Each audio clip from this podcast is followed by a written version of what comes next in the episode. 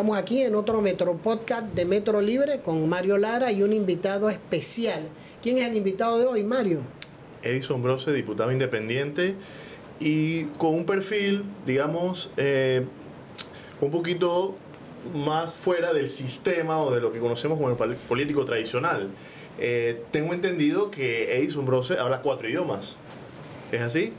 Bueno, pero que nos hable en español. Aquí. Que nos hable en español, está bien que nos hable en español, pero abogado, digamos que viene con una, con una trayectoria académica y después política. ¿Ese es más o menos el orden, Edison? La orientación siempre fue hacia la educación. Pienso que la educación es capaz de cambiar la vida de una persona y así sucesivamente, el entorno de esa persona y es una manera para crear impacto. A través de la educación podríamos cambiar mucho, mucho en Panamá y en el mundo. Ahora eres candidato alcalde por la ciudad capital. Correcto. ¿Por qué ese paso de aspirar al principal municipio del país? Crear impacto, seguir creando impacto. En la Asamblea hemos logrado leyes importantes y muchas de, esas leyes han ido en relación a lo que es desarrollo sostenible, una causa que he impulsado desde que era un muchacho que estaba empezando en la universidad. De hecho, en la universidad fundé el grupo ecológico de la universidad, fundé una organización no gubernamental donde aplicamos eh, el reciclaje, dos estaciones de reciclaje que operaron durante tres años en diversos puntos de la ciudad de Panamá y también hasta en San Miguelito. Eh, y esa ha sido una causa importante. Por ejemplo, los carrizos, cuando eh, en el año 2018 que iniciamos la, la, campaña Sin Carrizo, porfa, para que las personas dejaran de utilizar carrizo. Y el reciclaje, las leyes de reciclaje, entre otras. Entonces, muchas de estas leyes ya las he logrado.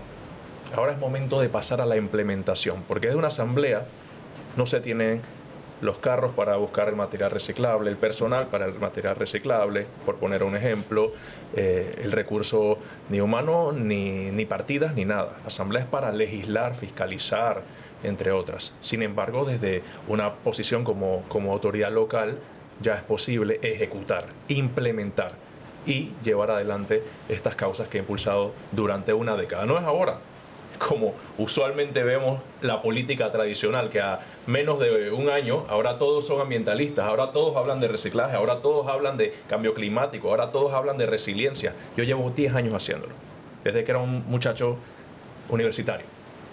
Y no solo hablando de los temas, sino logrando objetivos, ¿Y por qué, incluso hasta leyes. ¿Y por qué el municipio de Panamá? El municipio de Panamá es una herramienta, una herramienta para lograr que ese propósito se, se pueda llevar a las comunidades, que las comunidades empiecen eh, a, resolver muchas de sus inquietudes. Porque cuando vemos la dimensión de un municipio, tenemos que hablar, por ejemplo, de movilidad, de tener una ciudad amigable con el ciudadano, de poder contribuir en, mejorar el tráfico, en transporte público, recolección y deposición de la basura. Hemos escuchado en los últimos 20 años quizás que hay que municipalizar la recolección de la basura y que hay que municipalizar el transporte, el que tiene que ver con autobuses. Si tuviéramos que enumerar 10 planes que podrías llevar adelante si llegas al municipio de Panamá, ¿cuáles serían esos? Tengo cuatro pilares en mi gestión. Seguridad, desarrollo sostenible, gobierno abierto y economía. Esos son los cuatro pilares que queremos desarrollar seguridad, algo fundamental. Queremos llevar la policía municipal a los 26 corregimientos. La policía municipal debe jugar un rol más protagónico, un rol de disuasión del crimen, un rol de poder captar datos y basado en esos datos tomar decisiones, ayudar también al sector privado. Hay muchas actividades que se realizan en, en el fin de semana, en horarios nocturnos, tenemos el casco, por ejemplo, bueno, sería mejor que la policía municipal también pudiese tener un papel de seguridad, tanto en este tipo de actividades como en los espacios públicos que tenemos. De nada vale que se, de nada vale que se revitalice un parque si después lo utilizan para estar en actividades ilícitas. Se pierde la comunidad, dice, no voy a ir a ese parque porque están los mismos de siempre haciendo las mismas cosas de siempre.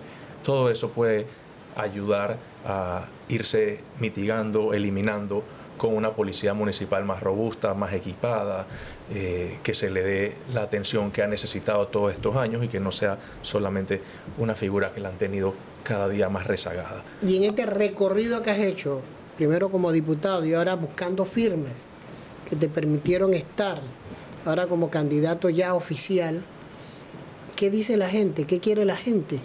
Seguridad es una de esas, importante no puede haber actividad económica, la gente no puede estar tranquila saliendo de su casa y viendo que se está oscureciendo y si no van a tiempo corre el riesgo que le roben, que lo agarren en el camino. La seguridad es muy importante. Eso por una parte, la basura es un tema esencial en todo el distrito de Panamá y ambas son problemáticas que tienen afectaciones también económicas.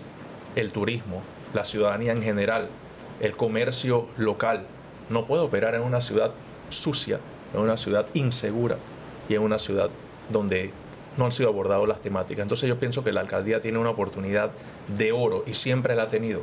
Lo que ha faltado es enfoque, ha faltado voluntad y sobre todo ver cómo llega cada uno.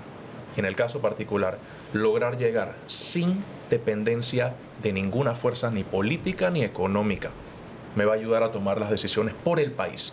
Porque cuando llegan amarrados a compromisos, a favores, a la hora de tomar las decisiones le tocan la puerta y la decisión que va es la del que le financió, la decisión que va es la del que le hizo el favor para que lo postularan.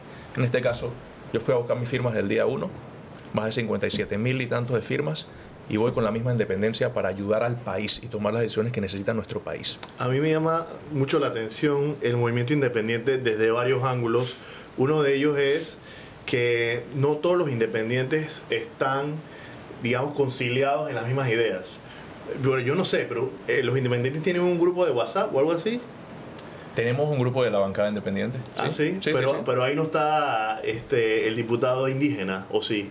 Bueno, es que él, ya se salió de la, bancada independiente. O sea que desde que se sale de la bancada independiente ya no va a estar en el grupo de WhatsApp. Ah, lo, sacaron o, él se salió. Él se salió del grupo de, de, la bancada independiente. pero, pero, diputado, lo que quiero decir es que, por ejemplo, Juan Diego o la facción de Vamos, Juan Diego y Gabriel Silva, eh, y usted toman, en, en ciertos momentos toman caminos separados.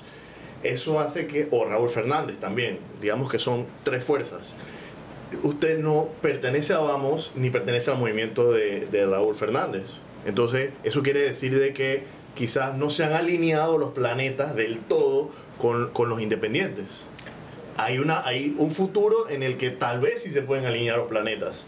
Mira, yo pienso que nosotros ya hemos mostrado como independientes que es posible articularnos conforme a proyectos e ideas que beneficien al país en la que todos estemos de acuerdo. Y es por eso que conformamos la bancada independiente en primer lugar, siendo independientes. Es que la palabra independiente lo dice. Un independiente es independiente en, la toma de sus decisiones.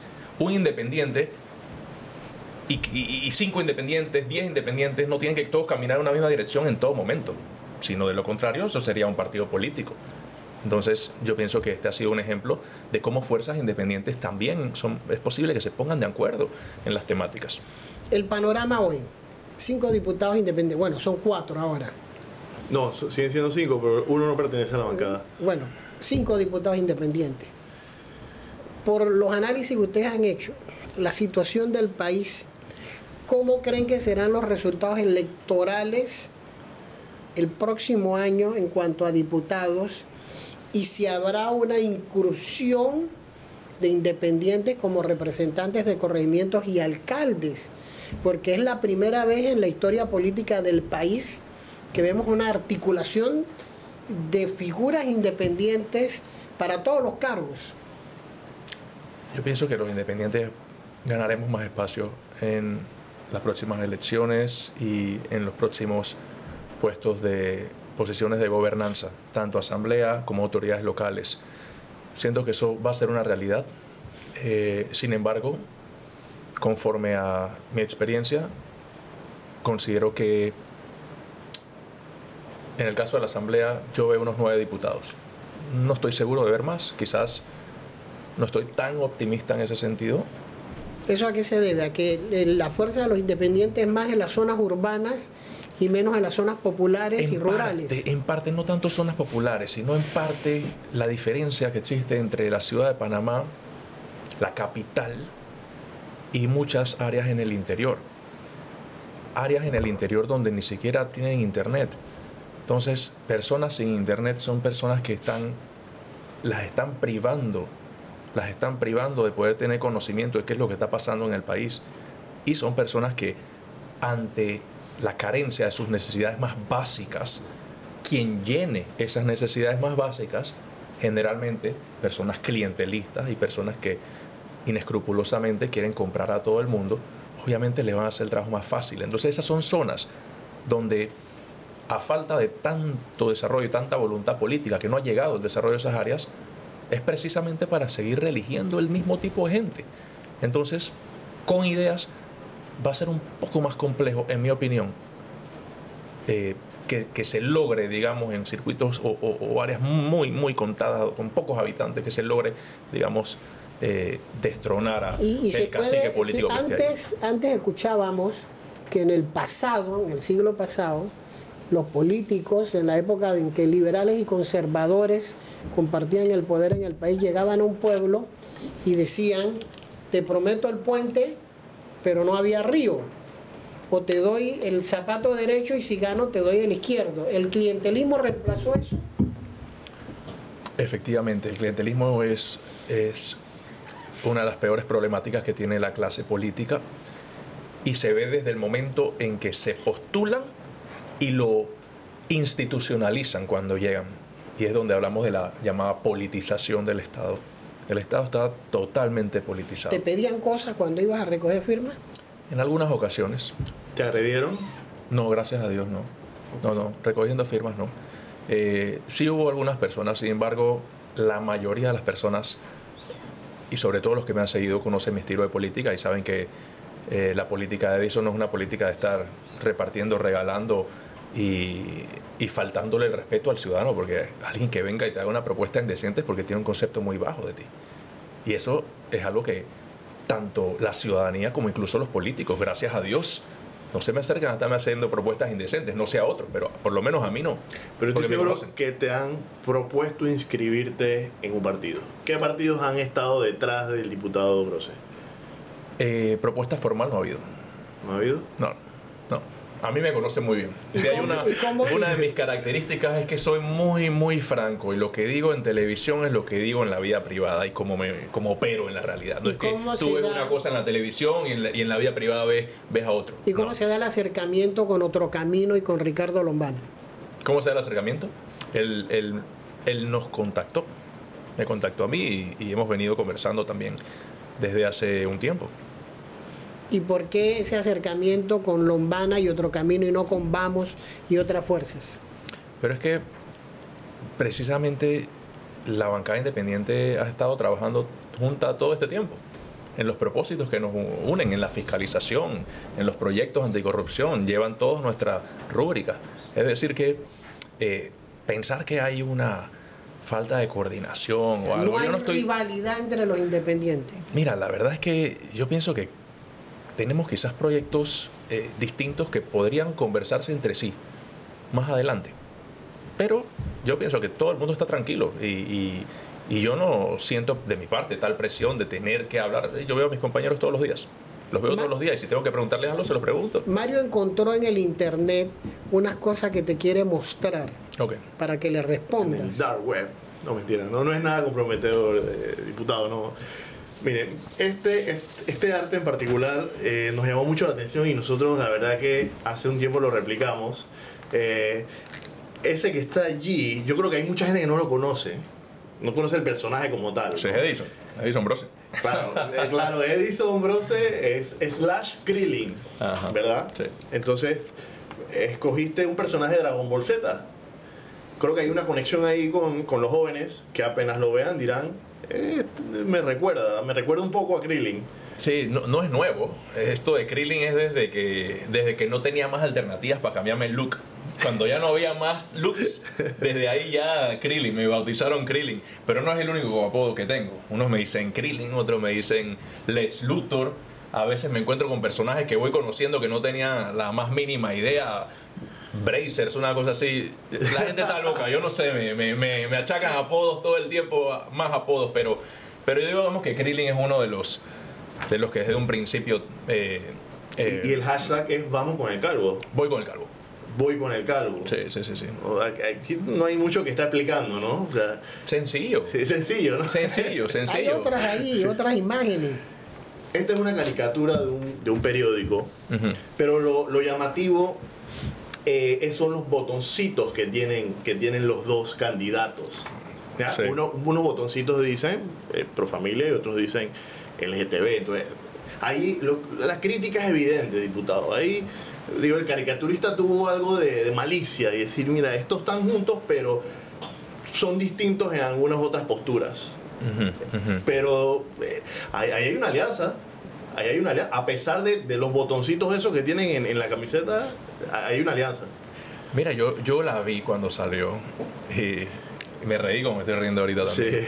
Eh, primero que por lo menos en, la, en lo que Lombana ha manifestado, eh, yo no he escuchado que él se manifieste pro, digamos, los botones que él tiene acá.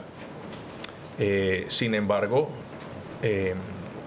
nosotros hemos conversado y dentro de nuestro, nuestras conversaciones y, y compromisos también, eh, es conocernos bien. Y por lo menos mi, mi visión, tanto económica, es pública. Eh, hay corrientes así, digamos, más de índole populista, estos que quieren tratar de estatizarlo todo, comunista. Esas son corrientes con las que yo no, no tengo ningún tipo de compatibilidad. O sea que tú no compaginas con el FAT y los movimientos asociados. En términos de políticas públicas, va, va difícil. O sea, la última alianza sería con Maribel Gordón, entonces. Va, va difícil, difícil. La Eh, penúltima con Martinelli y la, y la última con Maribel Gordón. No, mira, no, no he ordenado para, para qué, cómo sería. Pero en términos de, de política, eh, políticas públicas, yo tengo una visión bastante centrista, bastante centrista. Y Te puedes catalogar de derecha. no, soy centro.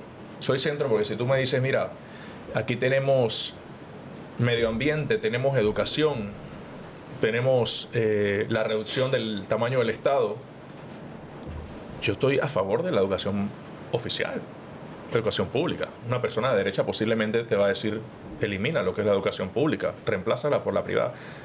Eh, yo pienso que ambas pueden coexistir, pero si de mí dependiese, la educación pública habría que inyectarle la mayor cantidad de recursos y hacerla eficiente, porque no solamente se trata de recursos, de nada vale un saco roto donde le metas y le metas y le metas recursos y al final eso no se traduce en resultados. Pero sí creo en la educación oficial, pública, eso por una parte. Creo en el cuidado del medio ambiente. Una persona de derecha jamás se va a, a- a- oponer a, a ningún tipo de, de- de proyectos que contaminen o que sean lesivos al, al medio ambiente. Entonces, por esa razón yo no me considero una persona de derecha, pero tampoco izquierda, porque yo creo en la reducción del tamaño del Estado. Yo creo que el Estado puede funcionar con muchas menos instituciones, muchos menos ministerios. Lo he dicho públicamente.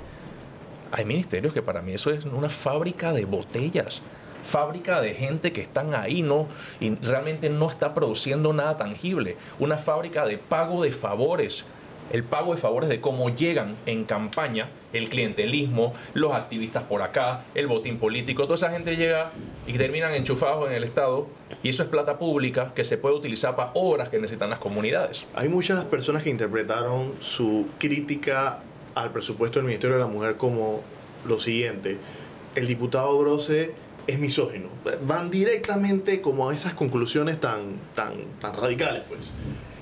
Evidentemente, usted hizo una crítica no, al, no a la desaparición del ministerio como tal, sino al, al presupuesto. Pero eh, el- usted como, como diputado también tiene el- dentro de su aspiración la eliminación de ministerios.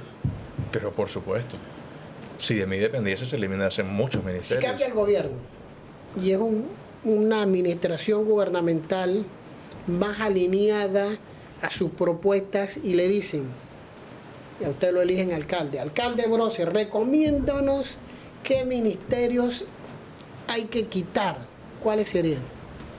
Mira, el ejercicio para darle una respuesta eh, más concreta, en una mayor reflexión, eh, tendría que hacerlo luego, pero digamos, en este momento a lo que yo eliminaría de, de plano, bingos nacionales.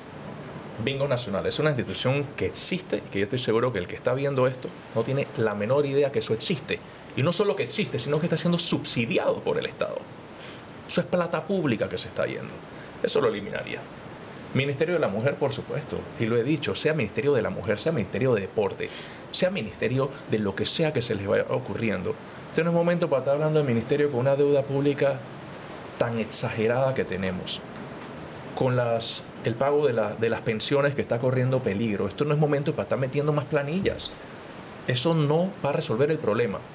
Y esto no tiene nada que ver con género, absolutamente nada que ver con género. Yo soy el primero que le asignaría recursos al órgano judicial para que busquen a los maltratadores, para que busquen a los violadores, para que busquen a los que están incurriendo en violencia doméstica. Ahí es como se ayuda a la mujer, para que le meta más plata al oncológico, para que le meta más plata al Ministerio de Salud, a la Caja de Seguro Social, obviamente con rendición de cuentas, porque no solamente es depositar plata sin saber cómo se está haciendo, pero esto no se trata de, género, de el viceministerio, eh, de, lo que sea que se vayan inventando, porque cada día, eh, cada día hay un nuevo, una, una nueva, un nuevo afectado, mañana los calvos van a ser los afectados y, y esta, esta progresía ministerio absurda. De, ministerio de los calvos, dentro de esta... Oye, eh, en lo que vamos, cada día hay más, más gente que dice yo estoy marginado y marginado y marginado y todo el mundo está marginado, o sea señores, queremos echar el país para adelante, tenemos que echarlo entre todos, o sea, sacarnos del chip esa, esas divisiones eh, que no llevan a nada bueno, eh, que muchas veces llegan a estar buscando eh, pretensiones que comprometen al Estado, comprometen fondos públicos y no resuelven absolutamente nada. O sea, queremos ayudar a los realmente marginados agarremos la plata pública que le llegue a donde tiene que ser depositada para que tenga el impacto y que pueda ser medible también. Posiblemente el primer domingo de mayo del otro año, en la papeleta para la alcaldía de Panamá, vamos a tener no mínimo de ocho candidatos. ¿Cuál va a ser el plan tuyo para poder derrotar a esos candidatos que algunos pareciera que también tienen una organización importante?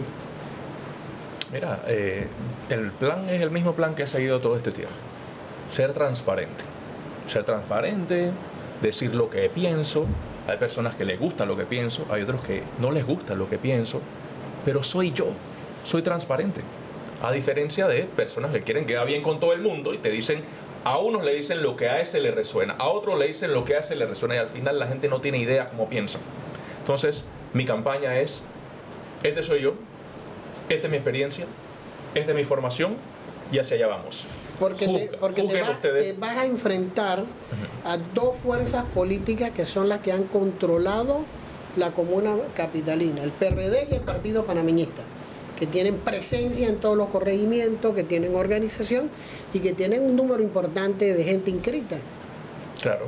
¿Cómo derrotar esas estructuras? Bueno, ya pasé por una elección como diputado. Yo recuerdo cuando caminaba, caminaba con poquitas personas. Es más, comencé mi campaña caminando con una sola persona comunidad tras comunidad, solito prácticamente. Muchas veces me, veían en el supermercado, me veían caminando en las paradas y hablando con la gente y habían personas que pensaban que no iban para, no iban para ningún lado, simplemente porque no demostraba el despilfarro que los demás están acostumbrados a hacer. Y ahí está, tuve más votos que todos esos partidos que usted menciona. O sea que sí se puede. Diputado, se me estaba quedando una imagen, esta que está aquí, de baúl de los recuerdos también Sí. En ese momento eh, usted era suplente de Luis Eduardo Quiroz. Sí, independiente.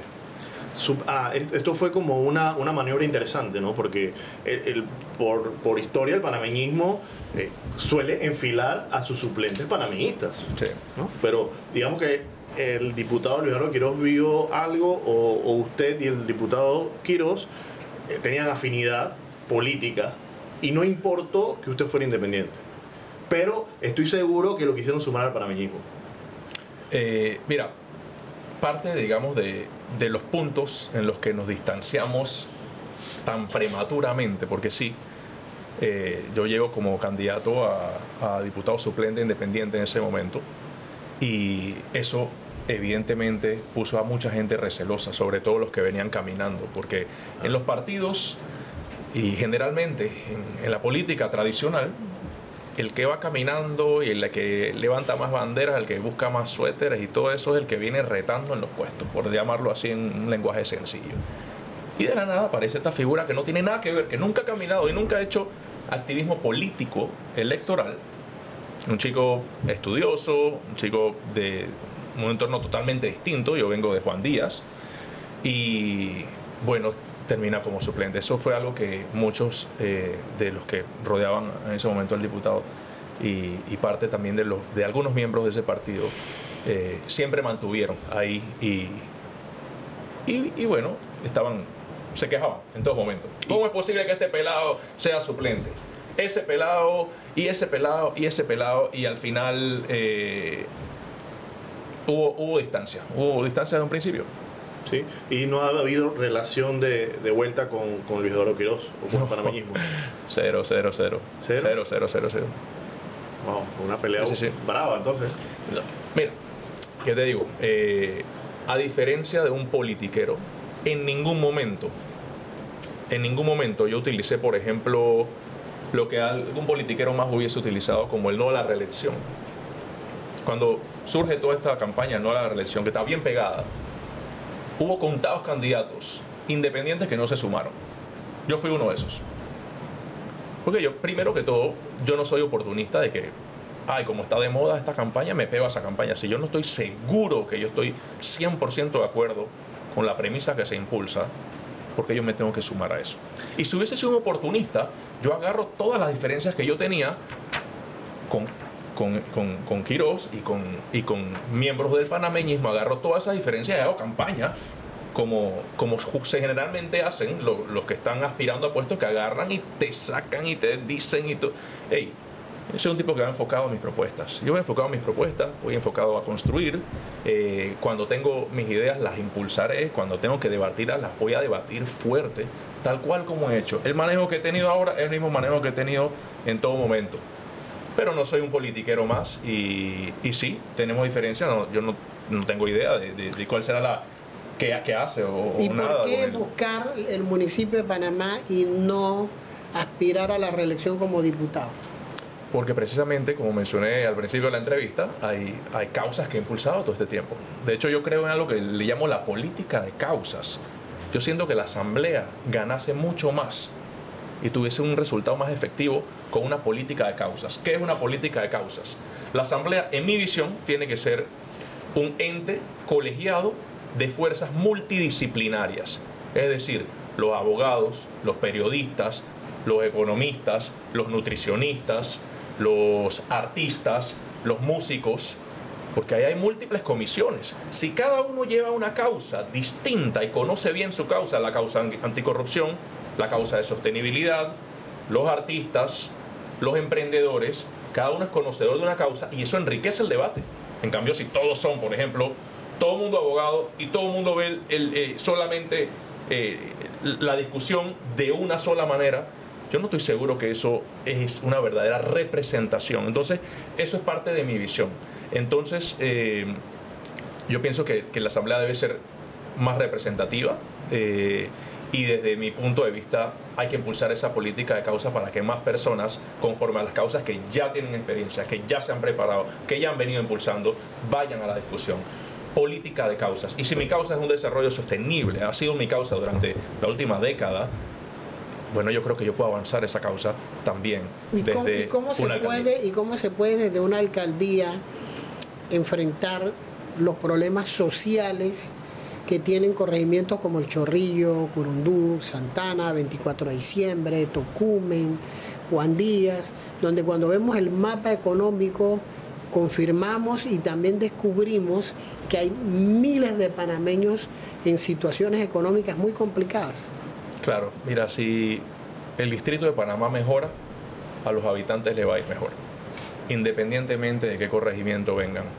Si tienes mejores aceras, si tienes mejor seguridad, si tienes actividades culturales, si trabajas en conjunto con el sector privado, si ayudas a que el pequeño y mediano empresario puedan avanzar, todo permea a todo el distrito de Panamá. Y yo le estoy dando un enfoque muy especial también a áreas como Panamá Norte y Panamá Este, que son áreas cuyos indicadores de pobreza multidimensional son mucho más eh, significativos que el resto de la población. Esas son áreas donde no hay lugares seguros de esparcimiento, no hay un parque donde ir, no hay eh, lugares para, para pasar con tu familia. Y es por eso que cuando vamos al Causeway, al Parque Omar, a la cinta costera, muchas veces la vemos también repletas de personas de áreas altamente lejanas, porque no tienen dónde ir. Entonces, para mí es importante llevar desarrollo también a Panamá Norte y Panamá Este, llevar oportunidades para que el, el, crecimiento económico acompañado de un sector privado que vaya a ayudar a invertir, a crear empleo, a dinamizar la economía local, nos puede ayudar a rescatar a muchas personas y, y proveer oportunidades. Necesitamos bienestar para nuestra gente. Aquí se habló de un proyecto de una playa en, en la bahía de Panamá y la fórmula para potenciar el turismo no está clara. Incluso han habido muy buenas ideas que se han quedado en el camino, porque eh, la política alcaldicia con la política del Ejecutivo no, no están alineadas o cada cinco años cambia la, el, librito. Entonces, eh, estoy seguro que Panamá, la ciudad de Panamá tiene un potencial, pero ¿cómo hacer que el turista vea Panamá con los ojos que muchos de, muchos de los panameños vemos ese potencial? Es, más difícil. O sea, es difícil traducir ese, potencial. Sí, yo creo que Panamá tiene una oportunidad de reinventarse, pero para poder llevar al Panamá que nosotros queremos hay que eh, atender las necesidades más básicas. Nuevamente, basura. ¿Qué turista va a pagar un montón de dinero para venir al país? Con los precios que tiene Panamá, que no son algo menor. Si nosotros comparamos los precios de, de absolutamente todo en Panamá, está muy por encima que en la región. Y aún así tú te encuentras con que tú vas saliendo del restaurante y te apaña un bien cuidado y te dice que si no le vas a dar, te, te, amedrenta y después más adelante encuentras el vertedero ahí y tú dices como turista y como panameño, tú dices yo estoy pagando para encontrarme con estas realidades. Entonces, atacando, digamos, lo más esencial, entonces nosotros podemos pensar en crear una marca país, de ayudar a promover nuestro país internacionalmente, pero hay que atacar lo esencial. Y es por eso que dentro de, mi, de mis propuestas, ustedes no ven que, a diferencia de todos los demás, yo no vengo con obras faraónicas ni nada de eso. Aquí hay demasiado por hacer en movilidad, en turismo, en la limpieza, en las cámaras de biovigilancia, en la seguridad, eh, la digitalización del municipio para ayudar a que los trámites sean mucho más ágiles y sobre todo una de mis propuestas más importantes, y la quiero dejar aquí, es la despolitización de la alcaldía, que es algo que vamos a arrancar durante los, tres, los seis primeros meses de ¿Eso qué significa? Despolitización, vamos a hacer auditorías internas, para hacer la institución más eficiente, para trabajar con la gente que está trabajando. El que está trabajando no tiene que preocuparse, pero el que es botella o el que está en, actividades ilícitas, eso van para afuera, de una vez. Porque eso es plata. Eso es plata que está quedando manteniendo un monstruo que crece, crece, crece, crece, crece y no resuelve absolutamente nada. Y como lo he mencionado en oportunidades anteriores, más de 900 mil dólares mensuales pagando promotores comunales, auxiliares promotores comunales. ¿Dónde está esa gente? ¿Qué hace esa gente? ¿Cómo esa gente le resuelve la vida a la persona en Camitillo que no tiene agua? O a la persona en San Martín que no tiene internet? o acá en Tocumen que la, basura está que se desborda. ¿Eso de qué le sirve? ¿Por qué no agarras toda esa cantidad de dinero y la inyectas para que tengan un parque donde ir, para que las calles estén Ese en mejor estado? Estoy frente al, a la mampara, ahí veo una papeleta, Alcaldía de Panamá candidatos, ocho candidatos. ¿Por qué tendría que votar por Brose y no por uno de los otros siete? Mira, yo hablo eh, esencialmente basado en la, en la experiencia, la experiencia es importante, basado en la consecuencia de lo que dice con lo que hace. Yo puedo hablar de despolitización, porque lo he hecho en la práctica. En mi despacho, por ejemplo, actualmente trabajan dos personas. Dos personas. Eh, nadie está con el requerimiento de que tenga que inscribirse o no inscribirse en algo. A diferencia de muchos competidores para todos los cargos que ustedes van a ver.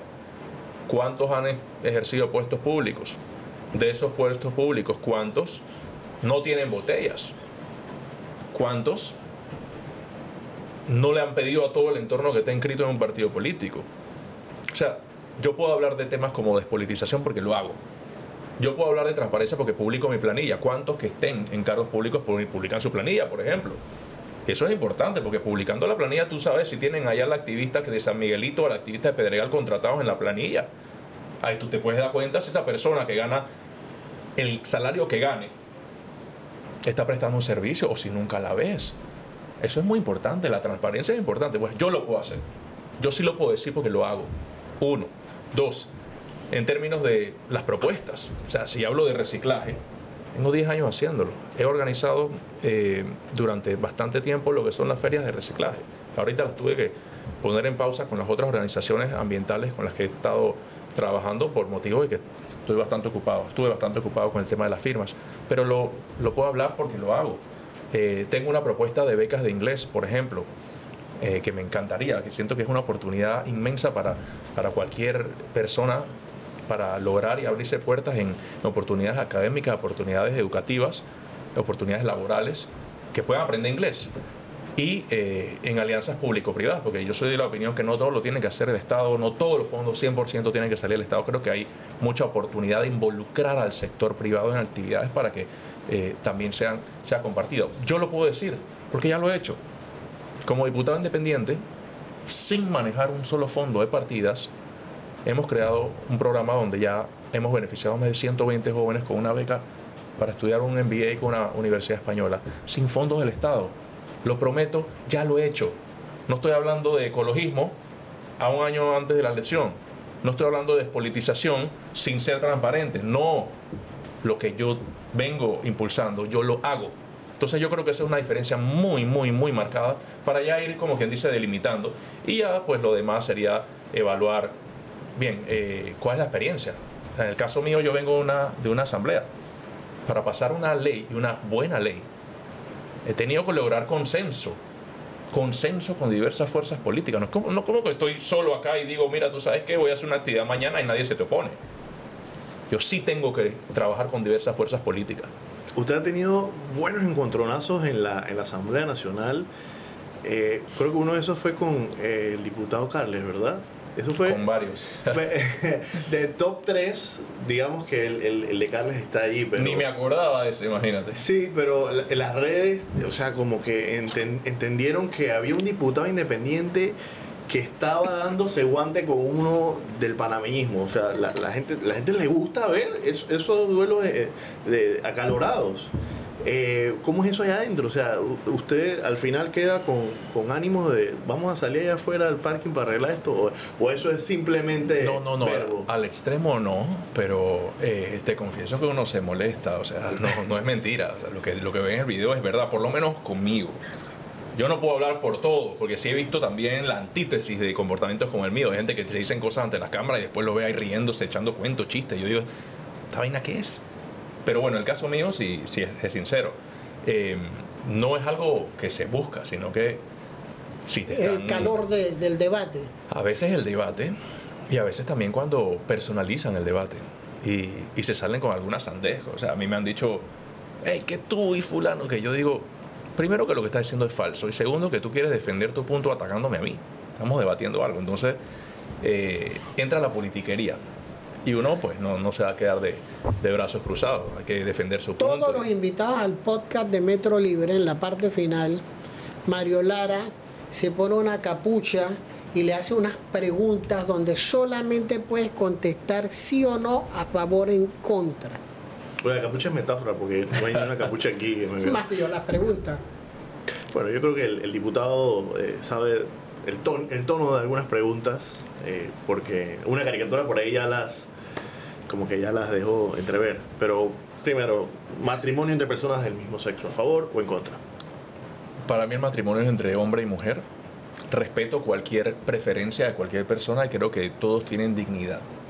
Eh, pero lo he dejado claro en mi posición. Legalización del aborto. ¿A favor o en contra?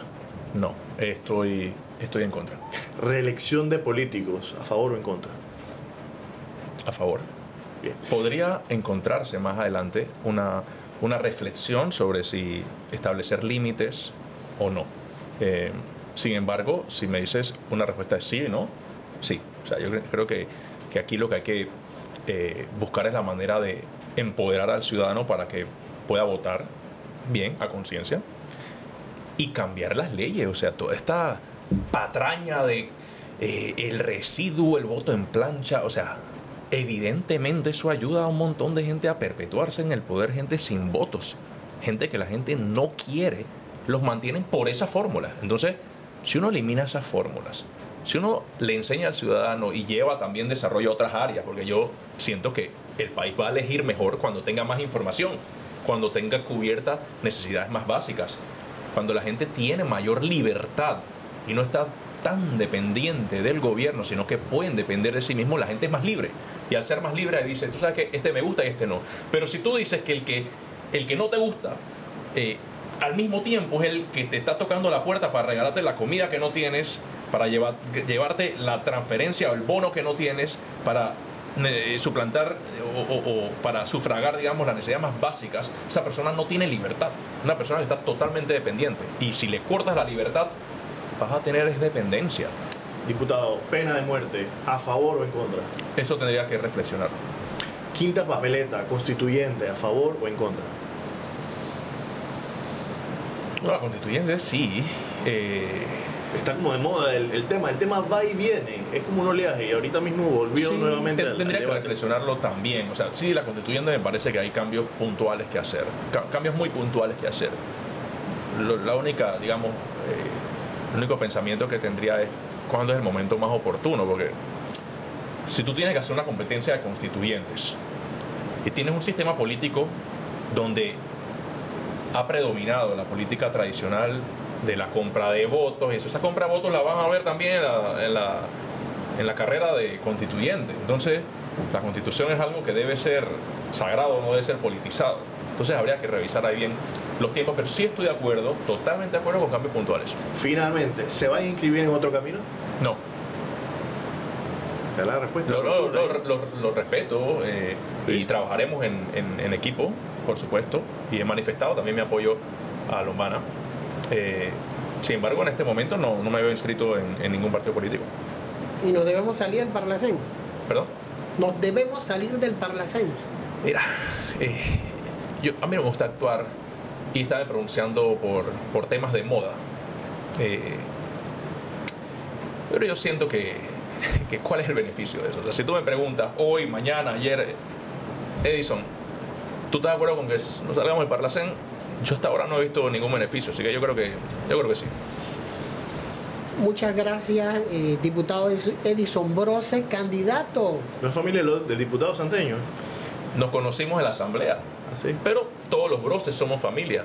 Pero para que veas que uno se sigue conociendo. Mi abuelo no sé cuántos hijos tuvo, que yo sigo conociendo primos por aquí, por allá. Pero en teoría, y, y sí, o sea, yo sí sé que los broces todos tenemos un origen eh, generalmente de los santos. Y somos familia. Solo que nos iremos conociendo en el camino. Sí, muchas gracias al diputado Edison Brose, candidato a la alcaldía por el municipio de Panamá, con su eslogan, voy con el calvo, alcaldía independiente. Muchas gracias. Esperamos tenerlo aquí en, en otro Metropodcast de Metro Libre cuando ya la campaña arranque con todo el próximo año. Cuente con eso, cuente con eso. Claro que sí. Y gracias a todos los que han estado sacando de su tiempo, que podrían estar haciendo algo bastante divertido para escucharme. O sea, lo agradezco de verdad. Qué bueno.